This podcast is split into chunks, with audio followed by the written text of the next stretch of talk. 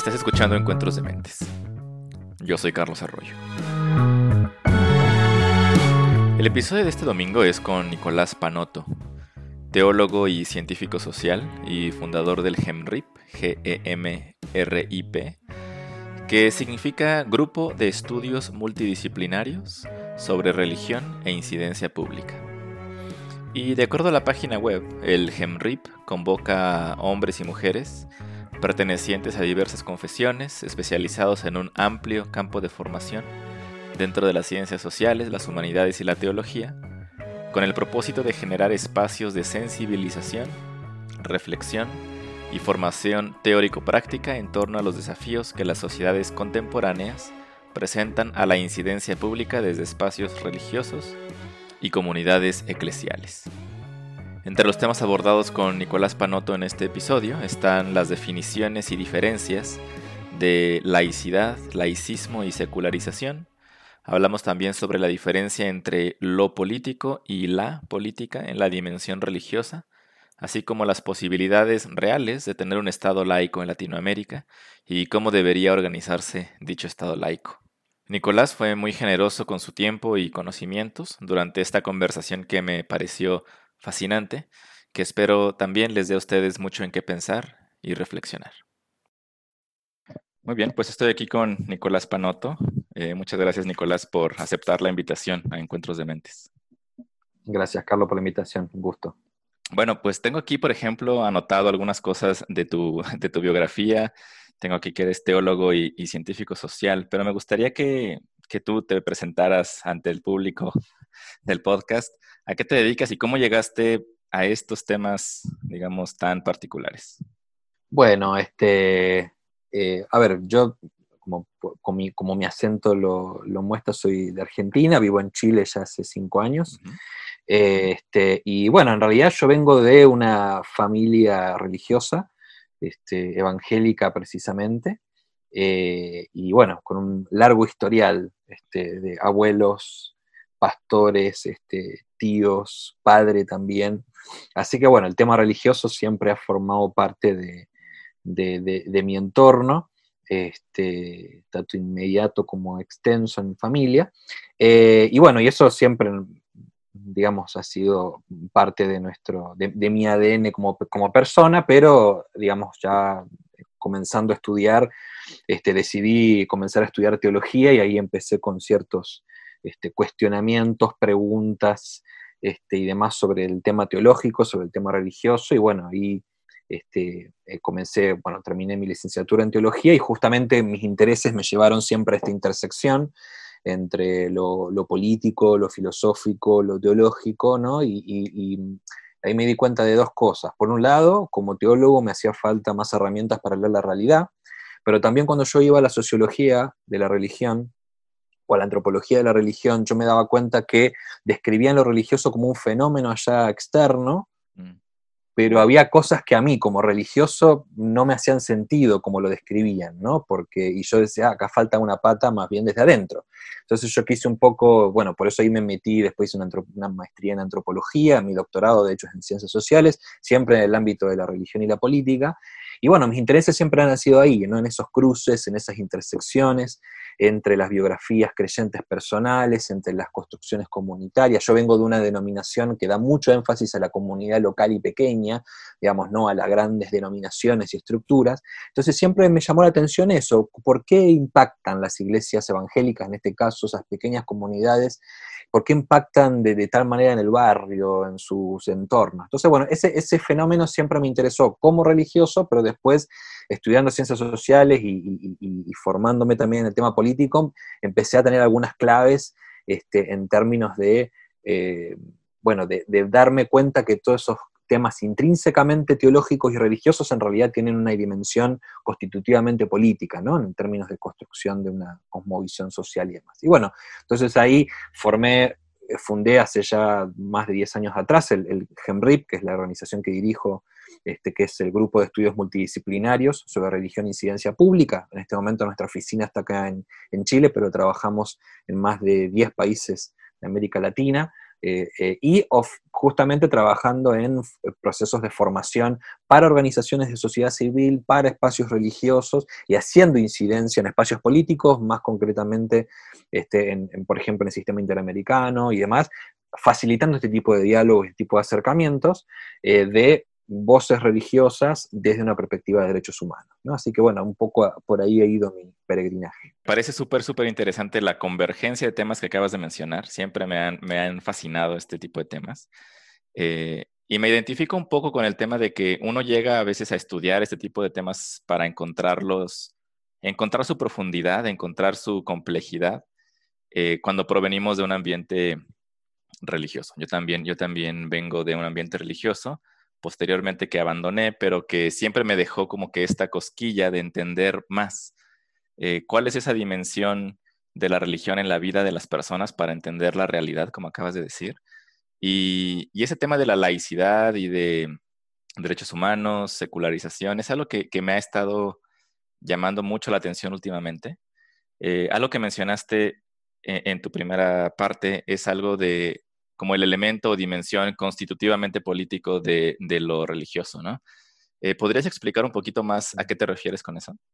Bueno, justamente uno de, de mis trabajos a nivel personal em, fue, eh, digamos, cuando, cuando empecé a, indagar sobre la vinculación entre lo religioso y lo político, casi, todo, casi siempre los estudios iban del lado, bueno, la religión incide en la medida en que, por ejemplo, construya partidos políticos, en que, en que logre que haya creyentes o representantes de religiones en, en el Estado, este, en estructuras partidarias, que logren candidatos o candidatas, ¿no es cierto?, a, a diferentes posiciones, etcétera.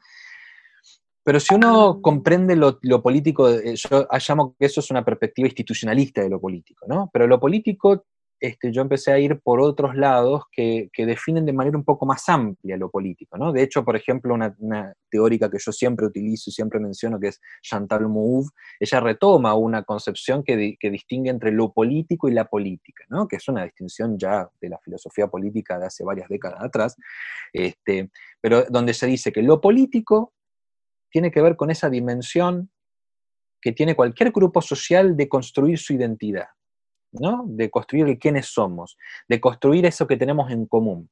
La identidad no tiene que ver con la sangre, con la raza y esas, esas nominaciones, este, este, digamos, que, han, que, interactúan en, en, las tensiones políticas, pero que tienen que ver con maneras más esencialistas. Tiene que ver con aquello que nos constituye como grupo social. Y la política son las instituciones, las prácticas, las eh, estrategias que construimos para atender eh, en un momento concreto y a partir de ciertas necesidades específicas, eh, digamos, esos intereses que el grupo tiene. Entonces, ¿qué, ¿para qué nos sirve esta definición? Para comprender en primer lugar que lo político no tiene que ver con la práctica institucional en sí, sino con esa pregunta por el quiénes somos, como, como grupo social.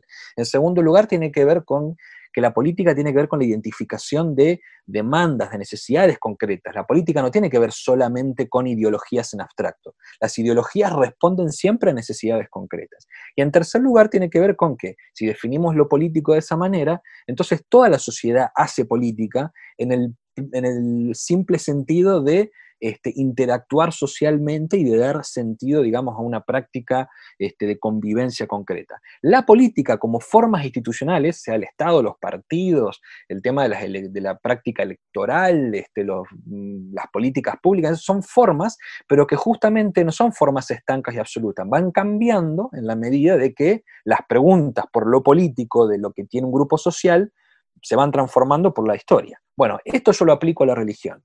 Lo religioso este, es un espacio donde se construye un quiénes somos, donde se construye una voz para interactuar con el resto de la sociedad. ¿no?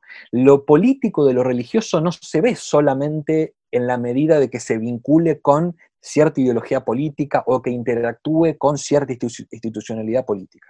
Desde la perspectiva, por ejemplo, evangélica o cristiana, de la que yo más, manejo, este, uno construye como visión social en la liturgia, en las letras de las canciones en, la estructura del liderazgo. ¿Quiénes son los que lideran? ¿Son solamente hombres? ¿Hay hombres y mujeres? es, una estructura piramidal. Eso construye visión política. ¿De qué temas se hablan? ¿De qué temas no se hablan? ¿No es cierto? desde una perspectiva este, este, teológica o religiosa. Entonces, todo eso construye visión social, todo eso construye una manera de interactuar en la realidad. Por eso, siempre digo que este, lo político no es un campo con, lo que lo religioso se vincula, lo político es una dimensión intrínseca de lo religioso en el sentido de que construye sentido social, construye o, promueve prácticas sociopolíticas y también, en un tercer lugar, este, este, incide en las, las, en la participación de ciertos mecanismos institucionalizados dentro de una sociedad concreta. Increíble, eh, muy, muy interesante. ¿Y qué lugar tendría entonces, eh, entrando tal vez un poco al tema que te propuse al principio que platicáramos, em, ¿qué, ¿qué, rol tiene eh, la laicidad en, en, esta dimensión? ¿no? Porque tal como se entiende tal vez este término en general, en términos generales como lo entiendo yo, tal vez que no me he metido tan tan a fondo, solamente lo, escuchamos como parte de, uno de los preceptos constitucionales, al menos en México, ¿no? de la educación laica, eh, que significa separar eh, los temas religiosos de lo, de lo no religioso, de lo estatal tal vez, o secular. Pero, ¿qué, rol tendría entonces la laicidad en la construcción tal vez de un Estado siendo que lo que comenta, si, si hay una dimensión intrínsecamente política en lo religioso, ¿cómo la laicidad realmente significa separar esa, esas dimensiones o, cómo lo entiendes tú?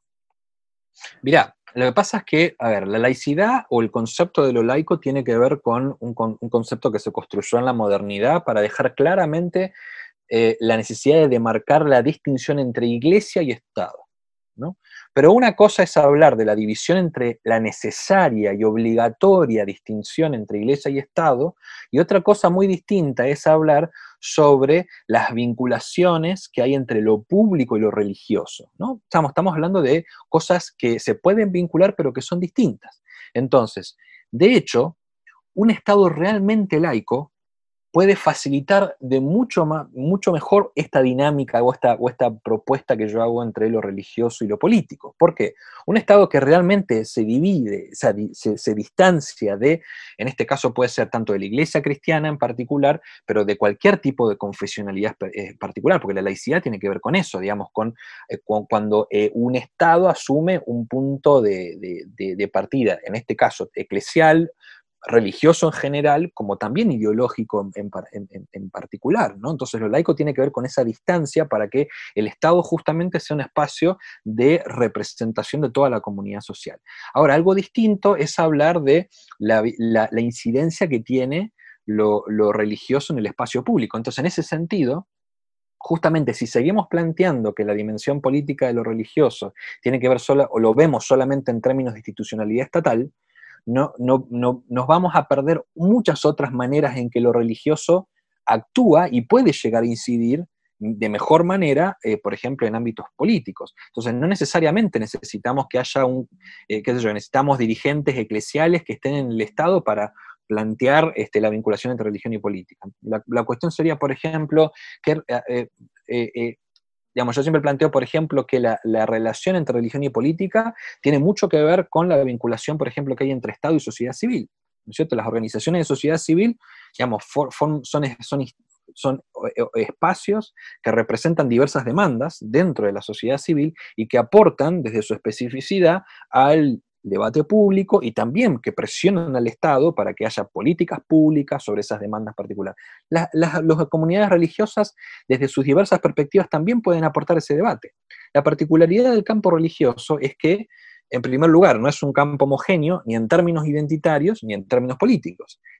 tan solo en la iglesia cristiana puedes encontrar este, eh, digamos, posiciones antagónicas. Personas eh, fundamentalistas este, en contra de los derechos humanos y muchos grupos también que están a favor de los derechos humanos y que, militan, de hecho, desde sus iglesias o con sociedad civil por, por los derechos sexuales y reproductivos, por los derechos de comunidades LGBTIQ, de que acompañan las demandas feministas, por ejemplo. Entonces, dentro de una propia iglesia, y esto lo podemos extender a todas las religiones. Entonces, un Estado que realmente es laico, ¿no es cierto? En el sentido de que justamente divide iglesia y Estado, da lugar para que lo religioso se pueda leer, o, mejor dicho, la incidencia pública y política de lo religioso se pueda leer desde otra, desde, otra, desde otra clave, desde otro lente. ¿Y por qué digo esto? Porque en América Latina hace falta mucho todavía desarrollar el tema de la laicidad en el sentido pleno.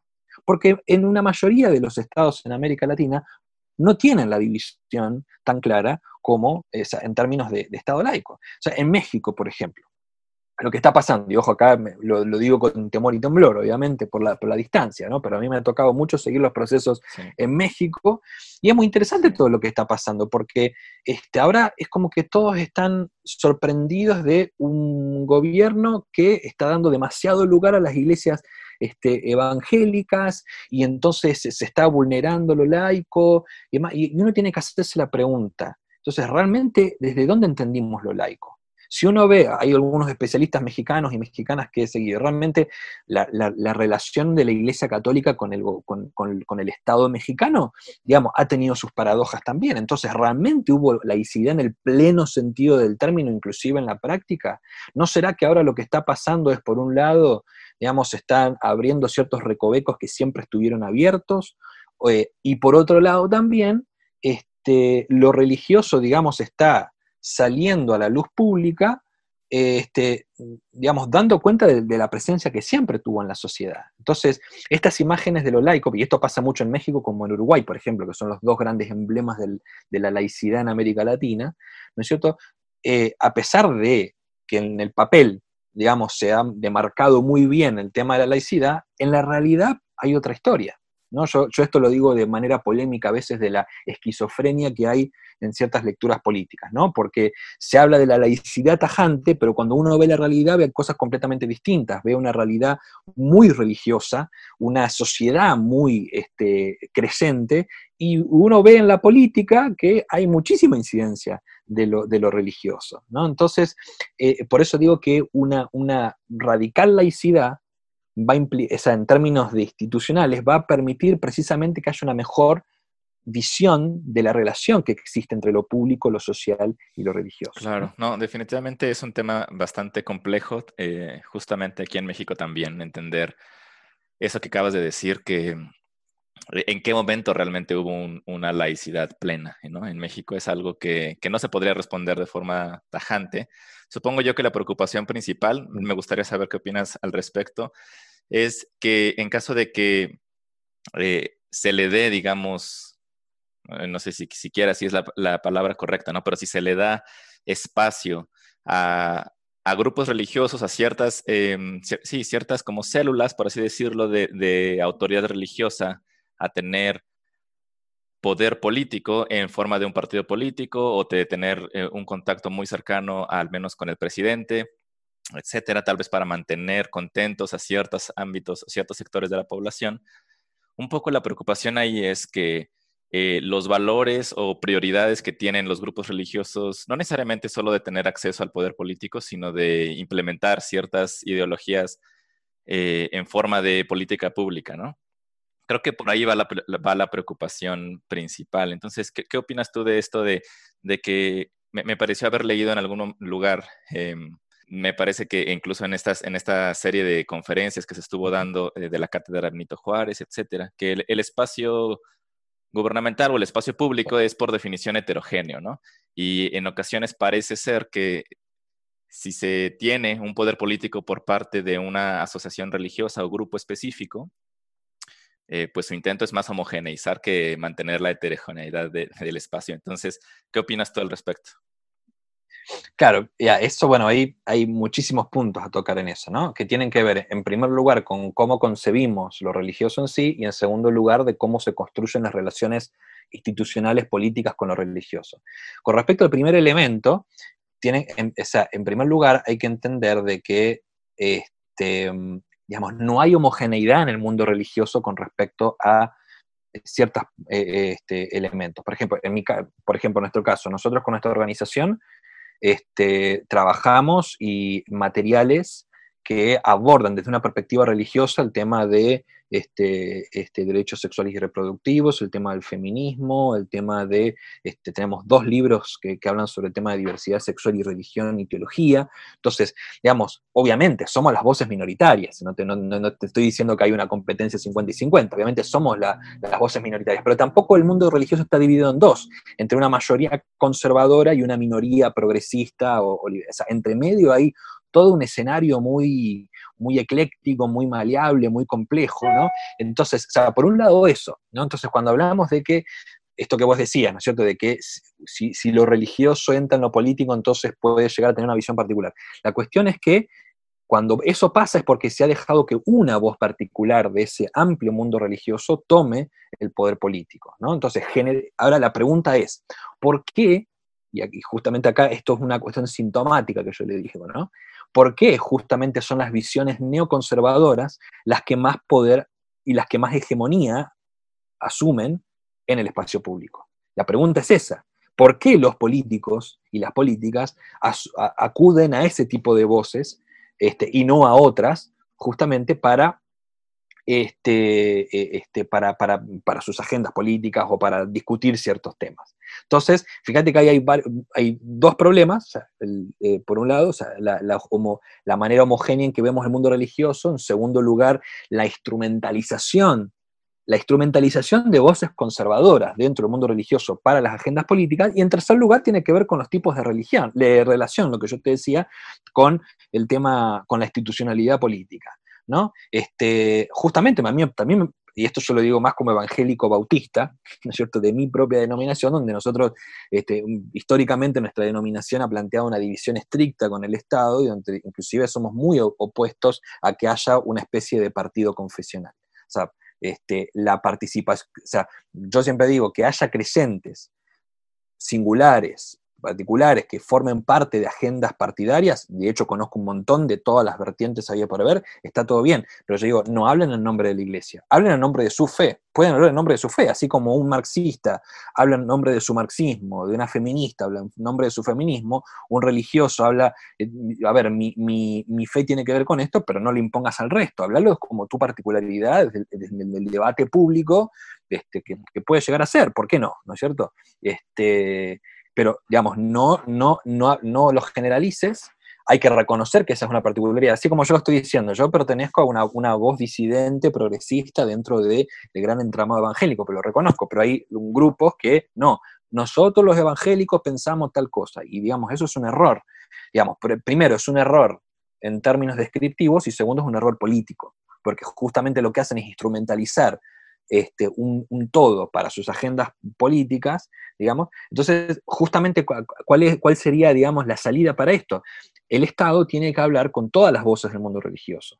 Entonces, por eso decía que tiene que haber laicidad, separación entre iglesia y Estado, pero, por ejemplo, yo creo que tiene que haber políticas públicas ¿no es cierto? Que cuando se convoca una voz religiosa, se convoquen a todas las perspectivas religiosas. No se convoquen solamente a, las, a las este, digamos, jerarquías este, representativas que tienen cierta visión este, de lo creyente, por ejemplo, de la fe, porque cada iglesia, y más en lo cristiano, o sea, más en las iglesias cristianas, hay visiones muy dispares, este, inclusive representaciones eclesiales muy dispares. Entonces, ahí también hay una falencia en cómo el Estado construye instancias de diálogo con lo religioso, porque debe invitar a todas las voces y, y, sentar en la mesa a las distintas perspectivas. Yo sé que eso es complejo, pero si queremos justamente no queremos hacer que una voz religiosa suma la hegemonía y queremos abrir un espacio democrático de diálogo, es lo que se, se tiene que hacer, así como se hace con otros espacios de la sociedad civil. Claro, y me gustaría que quisiéramos ahora la diferencia entre estos términos, un poco de definición, y si pudieras tal vez poner un ejemplo o algo así para que nos quedara más claro. Hablo eh, eh, personalmente y seguramente a los que también estén escuchando, ¿no? La, diferencia entre todos estos términos que están por ahí eh, en toda esta teoría, ¿no? El tema de la laicidad, del laicismo, la secularización. ¿Cuáles serían las, digamos, las diferencias entre estas? ¿Son lo mismo? yo tengo una idea general, pero me gustaría platicarlo contigo más específico. Sí, a ver, cuando hablamos de secularidad o secularización, secularización es un término también que surge en, este, eh, como un fenómeno de la modernidad, cobró mucha más fuerza a partir del siglo XIX, más que nada, como término descriptivo, y el tema de la secularización plantea ese proceso, em, eh, digamos, que responde mucho a, lo que se llama el proceso de, de, autonomía social en la modernidad, es decir, donde ya no, como en el medioevo, ya no es que la iglesia tiene el poder total y, por debajo están las, la sociedad, los líderes políticos y demás, sino que en la modernidad se reconoce que cada grupo social tiene su propia autonomía y, en este sentido lo religioso no tiene poder sobre el resto. De hecho, este, una visión de las, por un lado está la visión de la secularización que tiene que ver con este progresivo este, transformación en, la, en cómo lo religioso incide en lo político y en lo público y en lo social en general, y donde se reconoce que la ciencia tiene su propia autonomía, lo político tiene su propia autonomía, lo jurídico tiene su propia autonomía, así como lo religioso. Pero a eso hay que sumar además de que en el proceso de secularización se plantea de que se hace esta famosa distinción entre lo público y lo privado, ¿no? Mm. donde no solamente hay una autonomía de las esferas sociales, sino que además se plantea de que lo religioso en realidad no tiene lugar en lo público, sino en la vida privada, ¿no? Es, tiene que ver con las creencias personales, Entonces, ¿qué pasó? la, secularización, este, eh, digamos, que planteaba que, eh, la, que la modernidad iba a, este, durante la modernidad, digamos, lo religioso iba a quedar cada vez más atomizado, que no iba a tener incidencia porque gracias al progreso de la ciencia lo religioso iba a quedar de lado. De hecho, pasó lo contrario. Bueno, no sé si lo contrario, pero algo muy distinto.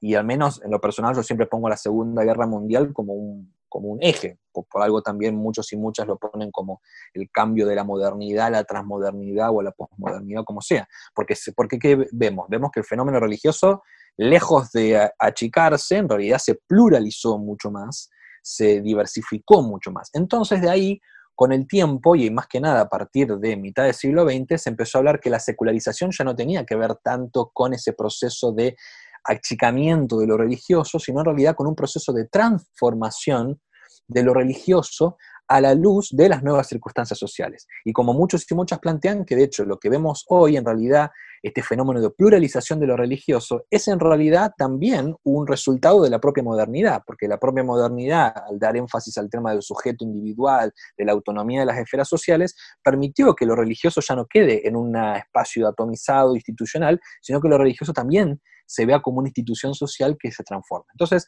por eso hoy día de, de, secularización, muchos y muchas plantean el fenómeno de la post-secularización, es decir, de hablar de la secularización como un fenómeno de achicamiento de lo religioso, hablamos de la post-secularización como este fenómeno de, de ayornamiento, de pluralización, de diversificación de lo religioso. Entonces, secularización tiene que ver con los procesos de cambio de lo religioso en el mundo, en el, en el mundo moderno y posmoderno. Mientras que lo laico o la laicidad tiene que ver con lo que hablábamos más atrás, que, tiene que ver explícitamente con, digamos, algo que se plantea, se empezó a plantear en el siglo XVII y después se profundizó en el siglo XIX, de la separación entre iglesia y Estado, ¿no? Tiene que ver, la, laicidad tiene que ver mucho más con eso, ¿no? La laicidad como este, esa distinción entre Estado e Iglesia. Dentro de la laicidad también después hay diversas perspectivas, ¿no? Que tienen que ver con Em, digamos, la, eh, el tema del concepto de Estado laico, el Estado dividido, la laicidad como un fenómeno de, digamos, de que las instituciones políticas no pueden asumir de manera... ¿Hola? Sí, sí, sí.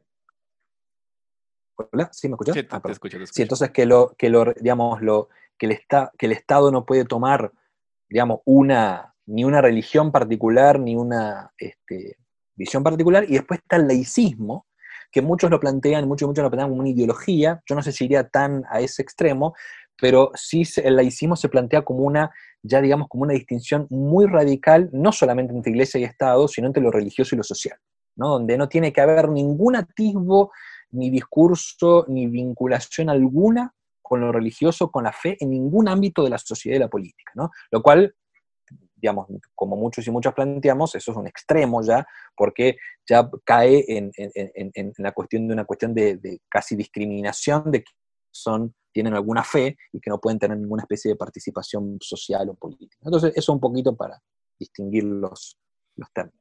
Me gustaría que regresáramos un poquito al tema de secularización, la, definición que diste me pareció súper interesante. Eh, se, se, ve ¿no? como un tema complejísimo de, entender porque es todo un proceso que acabas de explicar de análisis de, cambio en cuanto a lo religioso. Yo tenía más o menos el entendido, dime tú si hay algo de cierto en esto, en, en que la secularización era, o, se, me, se me, me parecía como una especie de intención de hacer cambiar lo religioso, convertirlo en seglar, como lavar lo religioso en, términos seglares, ¿no? Eh, ¿Sí es cierto esto y, qué constituye, qué, significa esto para, la vida pública? E, e, es, e, esa justamente es una de las dimensiones que entra dentro de lo que yo te decía como estas transformaciones dentro del mundo religioso a la luz de este, los escenarios sociales modernos y posmodernos. ¿no? Eh, justamente usé un término del ayornamiento, que es un término que se utiliza inclusive de post-Vaticano II, de, cómo la iglesia tuvo que ayornarse, adaptarse, digamos, a los nuevos procesos. Entonces, la, secularización tiene, digamos, tiene esta otra dimensión que es este, mm, cómo este, este, digamos, transforma su figura y su discurso a la luz de las necesidades sociales. Y acá hay varios, varias como líneas a tener en cuenta. Por un lado, eh, digamos, la, pregunta por, digamos, ¿qué es lo que, cuáles son los temas que, de los que la religión o la iglesia habla? ¿no? Entonces, em, este, eh, eh, digamos, siempre la iglesia, digamos, en este caso la iglesia, lo menciono porque es uno de los espacios que más se debate, aunque esto lo podríamos traspasar a otras religiones también, este, digamos, de, digamos vemos que hay el paso de una teología abstracta que hablaba de ángeles, cielos, infiernos y textos sagrados, a empezar a interesarse por temas concretos de la realidad, ¿no es cierto? Que respondemos a la necesidad de necesidades sociales, al tema ¿no? de, de, de, los desafíos de la globalización, de la convivencia pacífica, etcétera, ¿no? Eh, que ah, nuevamente desde la segunda parte, digamos, de la segunda parte del siglo XX, este, e, esto lo vemos muy fuerte y, de la mano en América Latina, por ejemplo, de los movimientos este, políticos eh, revolucionarios, ¿no es cierto? Toda la emergencia, por ejemplo, la teología de la liberación, donde empieza a plantear esto, ¿no? La iglesia ya no puede quedar ausente de hablar estos temas. Entonces, por un lado está esta cuestión de identificar otros campos donde lo religioso puede hablar y debe hablar. En segundo lugar, como respuesta a esto, está el propio cambio del discurso teológico. ¿no? Esto ya, este, esta manera de ver la realidad, la realidad eclesial y religiosa, y la incidencia de la fe de una manera, interviene o incide en el hecho de que haya un cambio también en el propio discurso religioso y discurso teológico. Entonces, a la luz de estos cambios sociopolíticos, empezamos a ver la emergencia de un montón de teologías. Se los llama teología contextuales en su momento, yo no estoy muy de acuerdo con ese término porque yo creo que toda teología es contextual, no es que hay algunas que son particulares, como queriendo dividir entre teologías contextuales y, una teología absoluta, pero eso no existe, toda teología es contextual, pero más que nada se refiere a estas teologías que dan atienden a una demanda, ¿no? Entonces estamos hablando de las teologías feministas, la teología de liberación, las teologías interculturales, las teologías queer, ¿no es cierto? Un montón de teologías que emergen como, este, este, digamos, como, como maneras de responder a esos desafíos concretos. Pero está un tercer uso, que yo también lo menciono bastante, que es que en realidad, no lo menciono yo, en realidad este, utilizo una categoría de un sociólogo argentino que se llama Juan Marcos Baglione, que él ya en los 90, eh, él hablaba justamente planteando de la incidencia de ciertos grupos este, este, digamos, de ciertos grupos eh, religiosos, se habla de la, del secularismo estratégico, es decir, de cómo grupos religiosos presentan sus ideas en el espacio público sin llamarlos religiosos. Entonces, ¿cómo, cómo es que vemos hoy eso, por ejemplo? Todo el debate sobre derechos sexuales y reproductivos en el debate del aborto, donde muchos este, eh, grupos religiosos, en lugar de salir con la Biblia, porque saben que eso ya los deslegitima, hablan de la ciencia. Y en realidad lo que están haciendo es disfrazar discursos teológicos de, y darle un ropaje científico. ¿no? Y por eso nosotros acá no estamos hablando de religión, no estamos hablando de teología, estamos hablando de ciencia. ¿No? Entonces sacan los este, conceptos de verdad absoluta, de la cuestión de la continuidad, digamos, de la homogeneidad de lo biológico, etcétera, que en realidad uno puede ver en el fondo que son, son ciertas concepciones teológicas hegemónicas de grupos neoconservadores desde un ropaje o una hermenéutica cientificista en este caso, ¿no? O historicista en otro. Entonces, esa es otra manera como de estos procesos de secularización interna ah, e, en, el mundo religioso.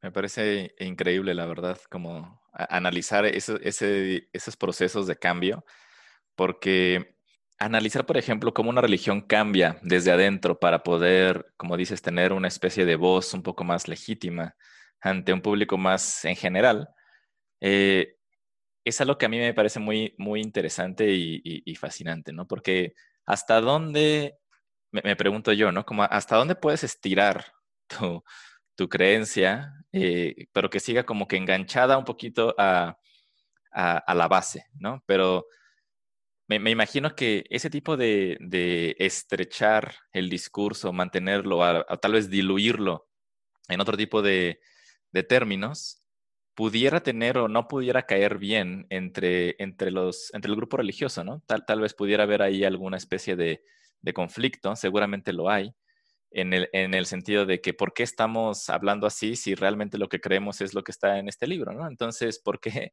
por qué, por qué negarlo, ¿no? Em, eso me parece muy, muy interesante. Eh, ¿cuál, ha sido, en tu experiencia, una de las, de las cosas menos entendidas eh, en, en, el público en general, no, no, no, en las personas que están estudiando el tema del principio de laicidad y tal, sino que ¿qué es lo que menos entiende en general al respecto de la secularización y la, laicidad? Este, mira, primero con respecto a ese, punto anterior que vos decías, justamente me, parece importante destacar algo, este, que justamente esta elasticidad es, a ver, el gran problema con los fundamentalismos religiosos es que niegan cualquier dimensión interpretativa o hermenéutica que puede llegar a tener eh, un libro sagrado, la fe y la vida en general. ¿no? Todo está regido bajo ciertas verdades absolutas. ¿no? Entonces, eh, en realidad lo que, lo que planteamos los grupos o los sectores que por ahí tenemos voces no conservadoras es que en realidad el texto bíblico es un libro, a ver, es un libro que fue escrito en miles de años, este, este, que tiene interpretaciones internas muy diversas y que no podemos, y que no, no posee una verdad absoluta, como ningún libro, como ningún texto. ¿no es cierto? Y menos aún un, podemos darle un manto de sagrado. Entonces, esa es la gran diferencia de fondo. No es eh, eh, solamente hasta qué punto estiramos una creencia. En realidad es que mm. la, la, gran distinción que tenemos es que em, eh, eh, este, que, nos acercamos a la fe y nos acercamos al uso de los, de los textos sagrados de otra, desde otra perspectiva. Yo leo la Biblia casi todos los días, ¿no es cierto? Porque me encanta leer la Biblia, es parte de nutrir mi propia fe, y la leo junto con poesía, junto con este, otras cuestiones, y, van alimentando mi fe desde otra manera distinta. Yo no busco en la Biblia verdades absolutas, yo busco este, este, historias y narrativas que alimenten la fe en general, mi fe y mi relación con los demás, ¿no es cierto? Entonces, esa es como una gran diferencia. Y volviendo a la, pregunta, la segunda pregunta que, me hiciste, sí. Si quieres, antes de pasar a la siguiente, a la siguiente pregunta, eso que acabas de decir es, es eh, muy impresionante para mí, también viniendo de una, de una religión pues muy fundamentalista en ese mismo sentido de, poner la Biblia en el centro y la palabra de Dios es la palabra de Dios, ¿no? Em, y siempre me ha parecido súper interesante cómo existe entre esos grupos eh, de interpretación fundamentalista esa amenaza ante la diversidad de interpretación, ¿no? Porque significa, significa una afronta a la autoridad de, de, la, de la, misma iglesia, ¿no? Entonces, em, me parece mucho más rica tal vez si, si, si yo hubiera entendido tal vez que existe esa, esa forma, ¿no? De, alimentar tu fe a través de poesía, como dices, o de novelas o de otro tipo de literatura, sin verla como una especie de competencia, eh, habría sido un poco diferente mi, forma de ir entendiendo el tema religioso, pero como, como no fue esa mi experiencia, mi experiencia siempre fue la de rechazar cualquier interpretación que fuera eh, contraria a lo que dice la Biblia, al texto sagrado, a que tu palabra es la verdad y, listo, ¿no? Es en lo que dice la Biblia. Em, siempre me pareció una especie de, falsa, más bien me doy cuenta ahora que era una, falsa dicotomía, ¿no? Era una, una, lección que realmente no tenía que haber tomado, pero que, en pero que ahora me parece que, que, es mucho más compleja, ¿no? Mucho más rica lo que acabas de decir. Eh, debe ser una experiencia espiritual y una experiencia religiosa muy diferente a la de pelearse con el mundo porque el mundo está, digamos, dominado por el diablo y esto es el grupo que sí tiene la santidad. Bueno, pero eso que vos decís, a ver, quienes venimos del mundo religioso sabemos que, a ver, no, no, no, a veces no te queda otra, digamos, es como que tenés que rechazar porque, porque no, te, no te, o sea, esto es así y si no estás, estás adentro, estás afuera. Yo, gracias a Dios, tuve un peregrinar que me tuvo ahí en el filo, o sea, llegar hasta esa otra manera de poder leer la realidad, o sea, es caminar por un lugar muy filoso, muy finito, que después llegás y decís, bueno, las cosas eran muy distintas a las que me decían en aquel entonces, pero para llegar a ese camino la pasé muy mal, tuve que quebrar muchas relaciones este, este, con, gente querida, este, este, tomar una distancia muy, muy también este, hiriente con, con, la, con la iglesia hasta poder después este, resignificar muchas, muchas cosas, ¿no? Este, eh, este, pero es, un camino difícil, pero por eso justamente en, e, este tiempo muchos y muchas hemos, hemos, pasado por ese camino y lo hemos vivido y ahora nuestra cuestión, nuestra misión, si se quiere, está en decir, a ver, no, este, no hay que optar por un blanco y negro, por un sí y un no, hay muchos sí posibles. ¿no? Aunque un sí y un sí sean antagónicos, ¿no? Y esa es justamente el, potencial que tiene lo religioso, el potencial que tiene la fe, y en, mi caso particular como cristiano, este, el potencial que tiene la, lectura, por ejemplo, del texto bíblico, que me permite lecturas tan eh, divergentes y tan este, eh, diversas a lo que, a lo que me, me enseñaron hace muchos tiempos atrás, ¿no? Sí, sí, sí, interesante. Eh, podemos pasar, si quieres, a la, ah, la, siguiente pregunta. Lo que me parece como que, ¿qué es lo que más en tu experiencia eh, consideras que menos se entiende de estos temas? Mira, hay, dos cosas, digamos, que me salen así rápido. Nosotros, como yo te decía, mi organización trabaja mucho con, con organizaciones de sociedad civil, o sea, estamos trabajando con todo un conglomerado que históricamente ha no solamente ha resistido el tema religioso, porque lo ven como justamente en esas divisiones de lo público y lo privado, digamos, lo ven como políticamente fuera de su ámbito, sino que además se suma el hecho de que son los grupos religiosos los que más están, los grupos religiosos conservadores o neoconservadores, los que más están disputando eh, los avances en agendas de inclusividad, diversidad, derechos humanos. Entonces, claro, imagínate cuando, cuando ven a un teólogo cristiano que viene a hablar de la posibilidad de hacer un puente entre, este, digamos, lo, religioso y este, las militancias de derechos humanos dentro de la sociedad civil. Y en este ámbito hay dos temas que, es, cuesta mucho. En primer lugar, comprender que lo religioso es un espacio muy diverso y muy distinto a, este, a lo que estamos acostumbrados a ver en medios de comunicación, a los, a los grupos más este, reactivos. O sea, es muy distinto lo religioso a, esas visiones estereotipadas e instaladas que tenemos. Eso cuesta mucho entender. Y como tema particular, el tema de, de, género, digamos, la vinculación entre las posibles vinculaciones entre una visión positiva, inclusiva, desde lo religioso, desde la fe, en términos de género, diversidad sexual, feminismo este, y demás, es muy difícil de entender, pero no, en, nuestro peregrinaje nos ha traído muy lindas sorpresas. Pues, con esos grupos son los que, con los que más nos ha costado entablar diálogos y puentes, pero al final son con los grupos con los que más estamos trabajando y más sinergias hemos logrado justamente hacer. Sí, me parece muy importante, ¿no? Que exista ese tipo de puente que, tu organización y, tú están, están tendiendo, ¿no? Porque es un entendimiento muy, muy pobre, muy básico, el que muchas personas en general, pues tenemos, porque se, concibe, digamos, el tema del espacio público eh, muy diferente a, a lo que acabas de mencionar al principio, más bien lo que dijiste al principio de nuestra conversación sobre la dimensión eh, de constitución política, de lo político en la religión, ¿no? Que es algo que me parece ahorita súper interesante, que quiero seguir explorando y, muchas gracias por traerlo a la luz ¿no? en, esta, en esta conversación. Eh, finalmente, Nicolás, antes de terminar, eh, vi que el, hace unos días hubo un, pues un seminario virtual, eh, igual organizado por la Cátedra Benito Juárez, sobre el principio de laicidad y la respuesta estatal a la pandemia.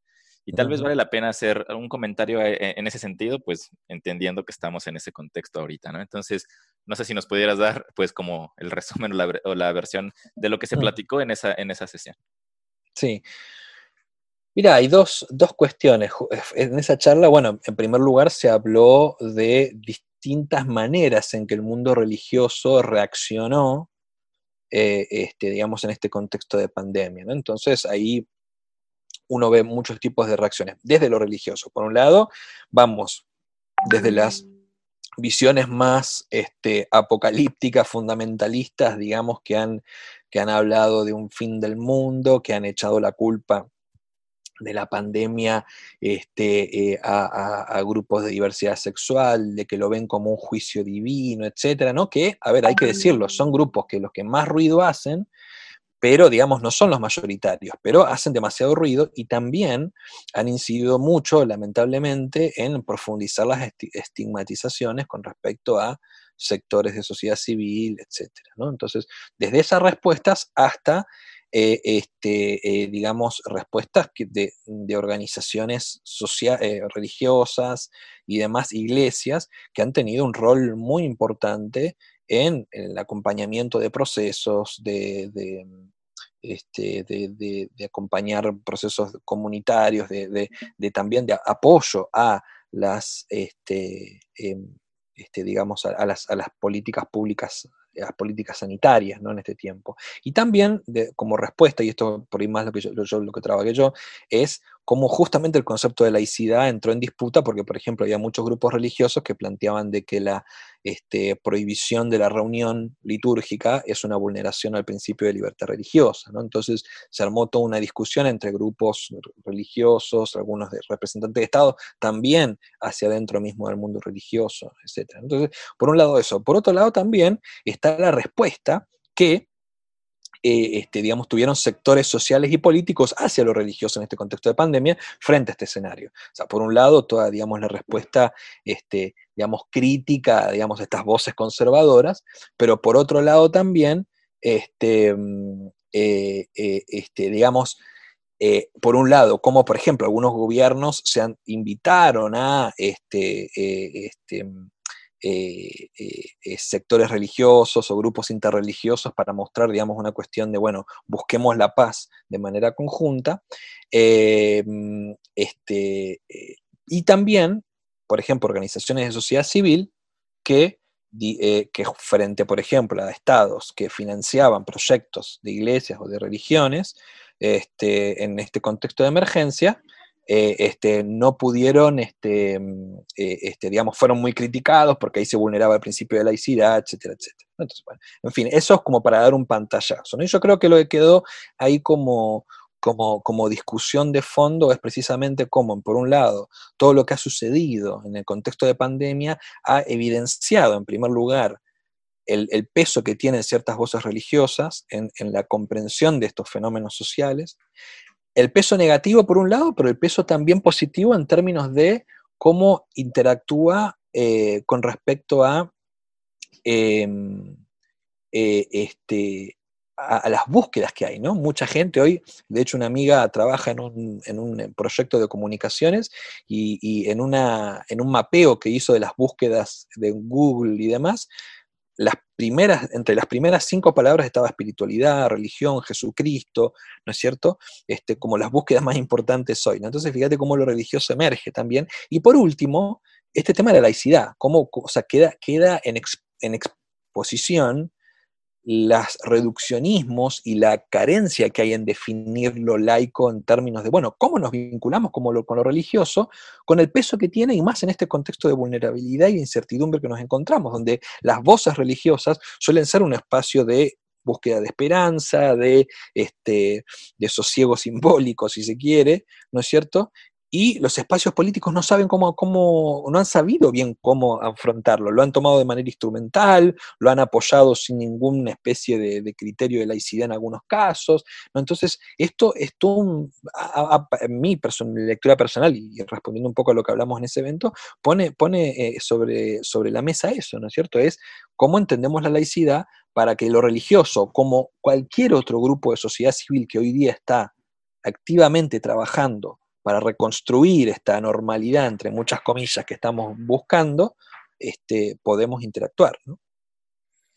Sí, no, sin duda es un tema muy fascinante, en mi opinión, y que tampoco está muy en el radar de la gente, ¿no? Entonces, es bueno, es bueno ponerlo, digamos, aquí en la mesa. Eh, habrá personas que escuchen esto que no tenían, supongo, idea que este tipo de conversaciones estaban se están tomando, se están teniendo en, Internet y que son una discusión muy relevante, ¿no? Eh, lo que dices que haya ese tipo de búsquedas eh, como tendencia en Google, pues dice mucho, ¿no? De lo que las personas están buscando, están eh, tratando de encontrar en momentos difíciles como este y cómo ha habido ciertas carencias de parte del Estado y en general de la sociedad seglar de llenar los vacíos de significado que muchas veces se encuentran eh, como dices, eh, de forma simbólica, si quieres, en, grupos religiosos. Pero em, te, agradezco mucho, Nicolás, que hayas tomado el tiempo para, esta llamada. Me pareció súper, súper interesante.